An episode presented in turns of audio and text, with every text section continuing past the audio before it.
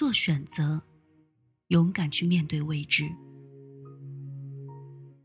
很多人往往太高估意志力或者自我说服的力量，以为告诉自己不在乎，就可以真的不在乎。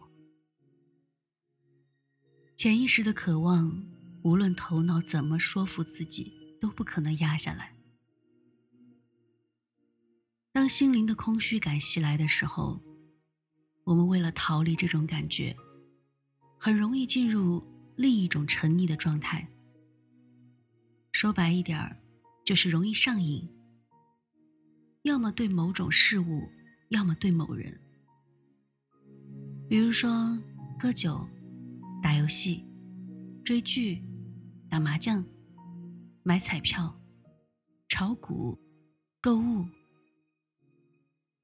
道德感比较强或者执着于优秀上进的社会人格的人，会选择看上去更被社会主流所认同的上瘾方式：工作、大量的出差、加班、应酬。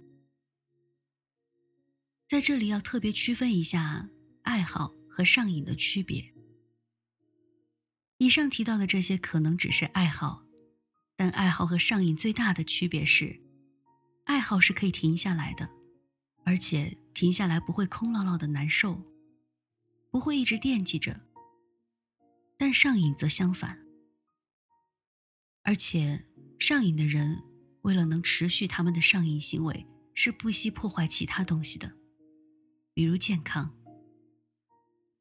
除了对事物上瘾，另一种是对人上瘾。很多人对伴侣失望之后，会把这些期待转移到孩子身上。他们改造伴侣的计划失败之后，继而迫切的希望把孩子打造成自己想要的样子。在我们的群体意识中，教育孩子的任务还是主要由母亲来承担。所以，下面这段话的代称我会用母亲，但也不乏有一些父亲也会这么做。只是概率比较低。母亲会对教育孩子上瘾，把所有的注意力都放到孩子身上，视孩子为自己生命的全部，或者把在伴侣身上缺失的爱，全部投射到孩子身上，在孩子那里体验被关爱、被需要的感觉。所以，我们常常会看到那些早早的就变成小大人的孩子。很多孩子虽然年纪很小，但是他们却在扮演小丈夫的角色，要么特别体贴的去照顾妈妈的感受，要么对妈妈的情绪异常敏感、过度成熟。有的母亲很没有安全感，害怕自己不被需要。所以潜意识里会害怕孩子长大了就会不需要自己离开自己，因此他们会过度干预、过度保护。这样的孩子就永远长不大，始终无法独立。另外一种死机器的上瘾就是外遇了，在一潭死水的婚姻里，彼此都不能在情感上滋养对方。功能性的需要完成的再好，也弥补不了情感枯竭的空洞。所以，在这个阶段，只要外面有一个人给出一点点关注、欣赏、关心、理解，心被牵引走，几乎在所难免。甚至自己都会无意识的散发出寻求爱的信号。很多看上去不会出轨的好人也会出轨，是因为那些看上去带有某种孤独或忧郁气质的人总是很吸引人，很容易让有拯救者情节的人爱心泛滥，深陷第三者的窘境。在原来的关系中没有修好的功课，不会仅仅因为换了一个人就消失了。最初的蜜月期结束之后，还是会进入权力斗争期，再到死寂期。只不过每换一个新的人，蜜月期的时间会越来越短。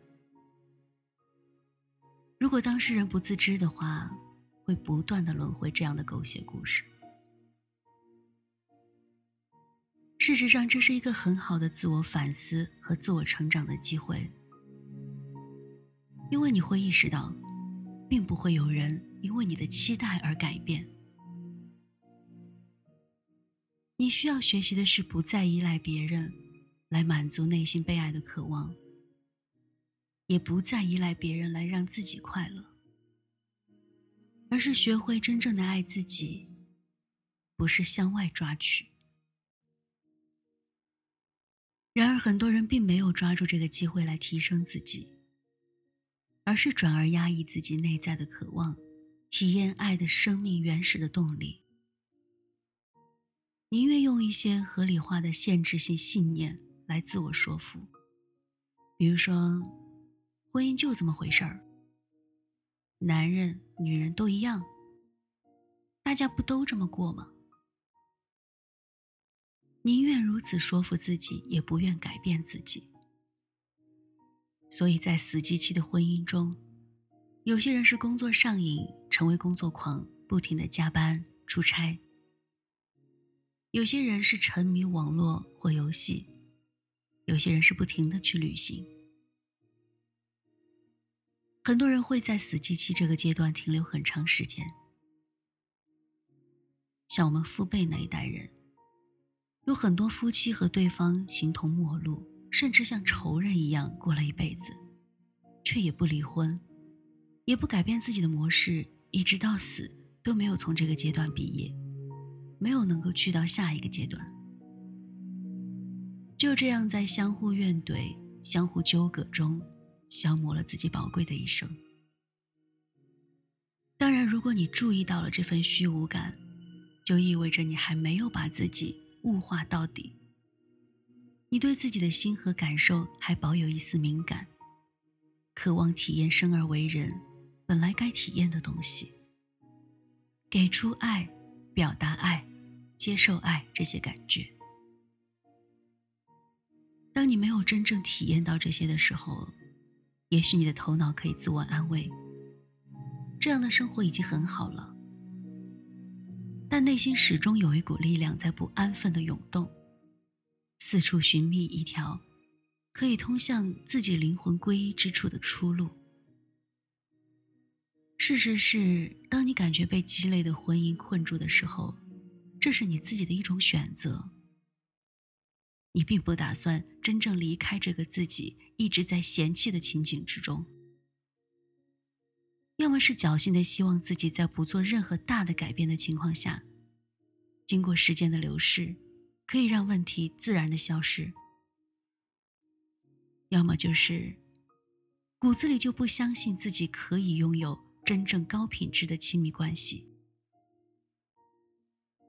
就像弗洛姆所描述的，可以在对方身上唤起某种有生命力的东西，而双方都会因为唤醒了内心的某种生命力而充满快乐。因为大多数人的生命标准是很低的，好好过日子，就是他们这辈子的最高标准。这种人的人生格言就是：能将就的，绝不挑战更好的。有一个编辑经常会收到一类稿件，说自己的父母怎么打打闹闹、吵吵嚷嚷的过了一生，现在年纪大了，相依为命了。做子女的就会感慨，这就是真爱啊！吵吵闹闹里才有真爱。这个编辑感叹，每当看到这样的文章，就忍不住腹诽：狗屁真爱，是根本吵不动了。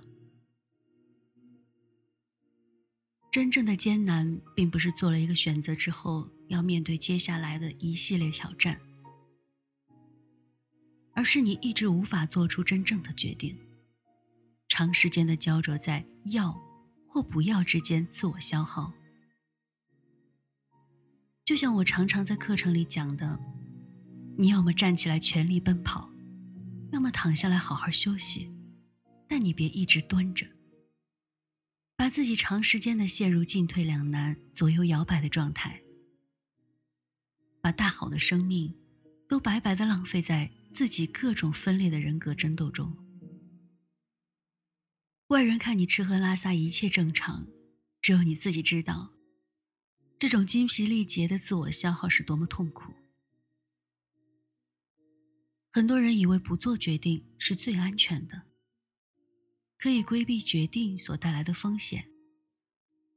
然而你不知道的是，这种不做决定、僵持消耗的状态，所浪费掉的宝贵生命，才是你付出的最大的成本。无论你是决定在你的亲密关系里真正的给出承诺，去沟通，去面对，去道歉，去原谅。还是拿出力量，带着祝福和感激，彻底的结束一段亲密关系。勇敢的去面对未知，都是很好的。无论哪一种决定，一旦真正的做了选择，你都会感到轻松豁然。你会进入下一个全新的伙伴关系期，体验到完整而成熟、彼此支持、信任的亲密关系。来到伙伴关系期，彼此都超越了最初幼稚而盲目的期待，开始变得更为成熟。你更加懂得尊重对方的需要，能够站在对方的角度理解对方，同时也能够为自己的需要而负责。不是带着情绪和本能去发泄情绪，而是知道如何中正有效的表达。让对方可以收到你的需要，而愿意去给予你。这个过程是需要不断学习和自我超越才能做到的。他不可能在含混不清、将就、侥幸的状态下完成。你需要拿出力量去做出选择，哪怕暂时没有力量也没有关系。你依然可以学习成长，寻找支持。不过，绝对不要纵容自己以回避的态度长时间的滞留在这里。也绝对不要相信别人告诉你的，大家都是这么过的，你还想怎么样？